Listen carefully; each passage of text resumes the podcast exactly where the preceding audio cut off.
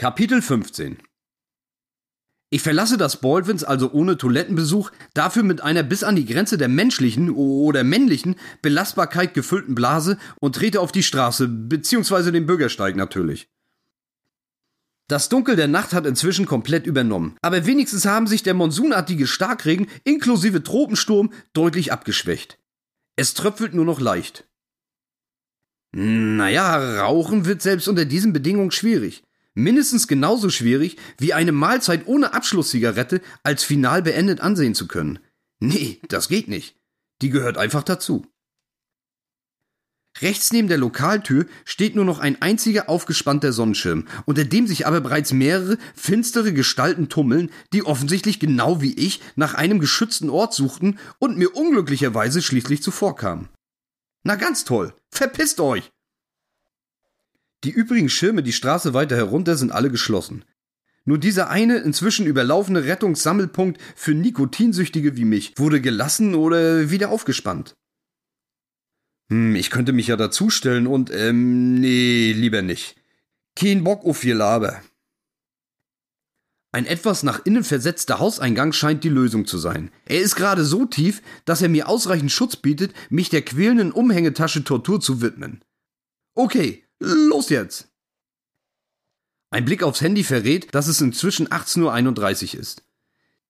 Die von der Klassenlehrerin gewährte Freizeit neigt sich also langsam dem Ende entgegen und das nächste kulturelle Highlight steht unmittelbar bevor.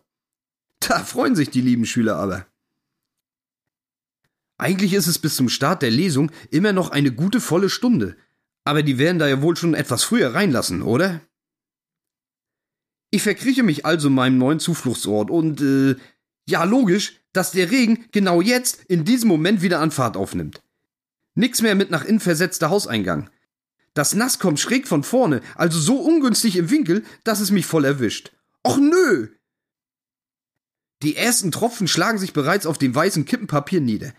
Gleich ist es bestimmt komplett durchgesifft. War ja klar. Frust steigt auf. Wohl eher Wut, gar Hass, aber auf wen? Mich, mich, mich, mich.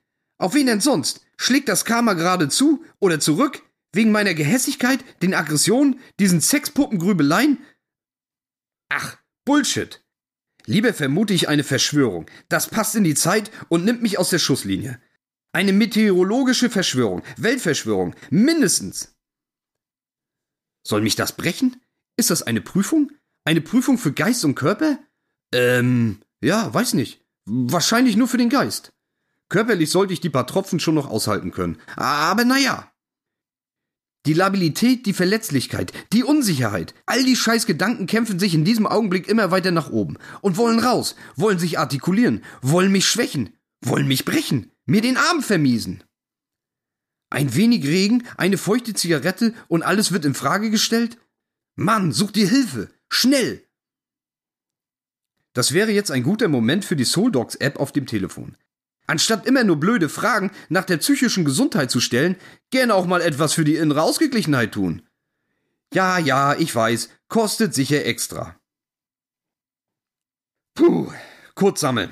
Und ganz ehrlich, so viel stärker regnet es doch gar nicht.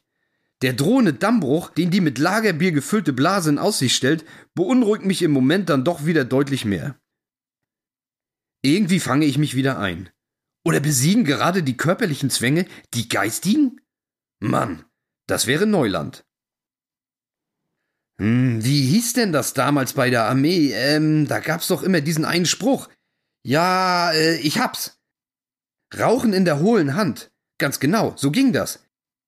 Die Glut immer schön verdecken, also quasi tarnen. Die hohle Hand schützt den hohlen Kopf vor Einschlägen und die Zigarette vor Feuchtigkeit. Die klassische Win-Win-Situation. Zumindest für Raucher im Regen. Und im Schützengraben natürlich. Okay, ja, das passt. Schnellen Schrittes, so ganz knapp vor Laufen, geht es zurück Richtung Bahnhof Alexanderplatz. Zurück in mein Wohnzimmer, dem Center Court der sanitären Geborgenheit. Am Babylon sind die Türen bereits geöffnet. Die Beleuchtung scheint auch heller als vorhin. Geht's bereits los? Eventuell lassen die ja schon rein. Vielleicht haben die ja sogar ein Klo, das ich benutzen kann oder darf oder beides. Ganz bestimmt haben die eins, sicher mehrere. Auf diese Weise könnte ich mir auch die Wasserspiele hin zum Alex ersparen. Aber welcher Gast ist denn schon eine volle Stunde zu früh da? Das sind doch die richtigen Loser, Opfer, so penetrante, aufdringliche Typen. Da will wohl jemand den Star mal persönlich kennenlernen, was? Oder auf die Pelle rücken? Das alles ist doch auch eher Frauenliteratur, oder? Wieso kommt dieser merkwürdige Freak hier ganz allein angetanzt? Nee, nee, diesen Fragen, diesen Blicken gilt es auszuweichen. Lieber schwimme ich zum Bahnhof. Schnell weiter. Den meisten Pfützen kann ich elegant ausweichen. Leichtfüßig. Fliegen wie ein Schmetterling, stechen wie eine Biene. Kein Plan, wo das jetzt wieder herkam. Hoffe, dass ich das nicht auch noch laut gesagt habe. An der Unterführung eines Baugerüsts dann fast der Supergau. Der schmale Gang ist mit Holzbohlen ausgelegt, an deren Ende es eine kleine Schräge aus Metall gibt, damit auch rollende Passanten sie ohne Probleme befahren können. Richtig so. Naja, eigentlich zumindest. Rutschige Gummisohle am Schuh plus Metall plus Nässe gleich sehr glatt. Sehr, sehr glatt. Ich spüre, wie das Gleichgewicht abhanden kommt. Ja, genau. Einfach weg, dieser stabilisierende Kräfteausgleich. Oder besser, er wird ausgetauscht. Ausgetauscht gegen ein Gefühl von Schwerelosigkeit, absoluter Leichtigkeit. Meine irdische Masse scheint sich allen Regeln der Physik zu widersetzen, sie zu besiegen, sie auszutricksen. In diesem Zustand sollte ich selbst Geschossen ausweichen können. Bin ich doch der Schmetterling? Die Biene? Der Floh vom Fichtelberg? Naja, wenn überhaupt, dann wohl eher eine nervige Fliege. So ein Scheißhausvieh oder ein Aasding. So ein grüner, widerlicher Brummer. Wahrscheinlich wird alles auch kaum einen anmutigen Flug geähnelt haben. Wahrscheinlich eher einem klassischen Chicken Dance, den schwer angeklingelte Boxer des Öfteren hinlegen, wenn sie die Kontrolle über ihre Beine verloren haben. Larry Merchant hätte sicher haarscharf analysiert. He may not be a gifted, intelligent fighter, but he is a fighter. In meinem Fall natürlich Dancer.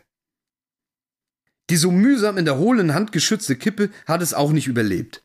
Einfach aus der Hand gefallen, das Scheißding. Egal, nichts passiert, hat hoffentlich niemand gesehen. Nur wenige Minuten später bin ich endlich zurück am Bahnhof, am WC-Center.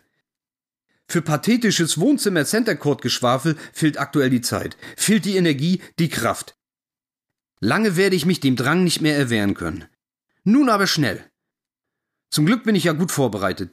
Die extra Euro-Münzen in der Hosentasche haben den Tag über zwar schon ordentlich abgenommen, ein paar sind es aber noch. 18.47 Uhr entnehme ich der Anzeigetafel, die die nächsten Züge und Bahnen ankündigt. Heißt noch schnell eine rauchen und wieder zurück. Die letzte zählt ja nur so halb. Dann bin ich circa 30 Minuten vor der Zeit. Das sollte okay sein und wirkt sicher nicht ganz so gruselig. Klingt nach einem Plan, oder? Klingt nach Umsetzung. Trotz endlos quälender Bahn- und Busfahrten, trotz verstörender Träume, trotz Ketchup-Dilemma, trotz unfreiwilliger Standeinlage scheine ich irgendeiner niederträchtigen, heimtückischen, höheren Macht bis jetzt noch zu unbeschadet davongekommen zu sein. Der Schieber wird final bis zum Anschlag aufgedreht. Es gießt nun förmlich. Schüttet aus Kübeln, regnet aus Eimern oder einfach nur Kuhscheiße? Egal, echt nicht schön. Das, was ich absolut vermeiden wollte, ist nun unausweichlich. Es geht nicht anders. Zeit für den kleinen Schirm in der Tasche. Die unbeantwortete Frage, was ich später im Theater mit dem vollgeregneten und nassen Teil anstellen soll, ist aktuell kein Argument mehr, ihn nicht zu nutzen. Das Wasser von oben hat gewonnen und ich gebe klein bei. Eigentlich ja auf. Äh, eigentlich wie immer. Der Schirm ist so ein Knipsding. Diese kleinen Teile, die in jede Handtasche passen. Wobei das eher die volkstümliche Typenbeschreibung ist. Von der Firma Knips ist er natürlich nicht, äh, kostet ja Geld, sondern ein Werbegeschenk einer Firma für Werkstattbedarf, welches mir vor einiger Zeit ein netter, schleimiger, aufdringlicher Außendienstler bei uns im Geschäft aufs Auge gedrückt hat. Das Gerät ist vom Knips mindestens so weit entfernt wie ich von David Beckham. Und das in allen Bereichen. Eine über den Kopf gehaltene Zeitung würde mich vom Wasser deutlich besser schützen wäre sicher auch stabiler. Genau, eine Zeitung, die hätte es im Bahnhof bestimmt irgendwo gegeben. Die hätte ich später auch einfacher entsorgen können. Stattdessen kämpfe ich hier aktuell mit diesem Werbeschrott, Besser Schröttchen, viel Metall steckt da ja offensichtlich nicht drin, und versuche jeden nächstmöglichen Windhauch vorauszuahnen, um dann die Bespannung diesem entgegenzuhalten. Wer schützt ja eigentlich wen?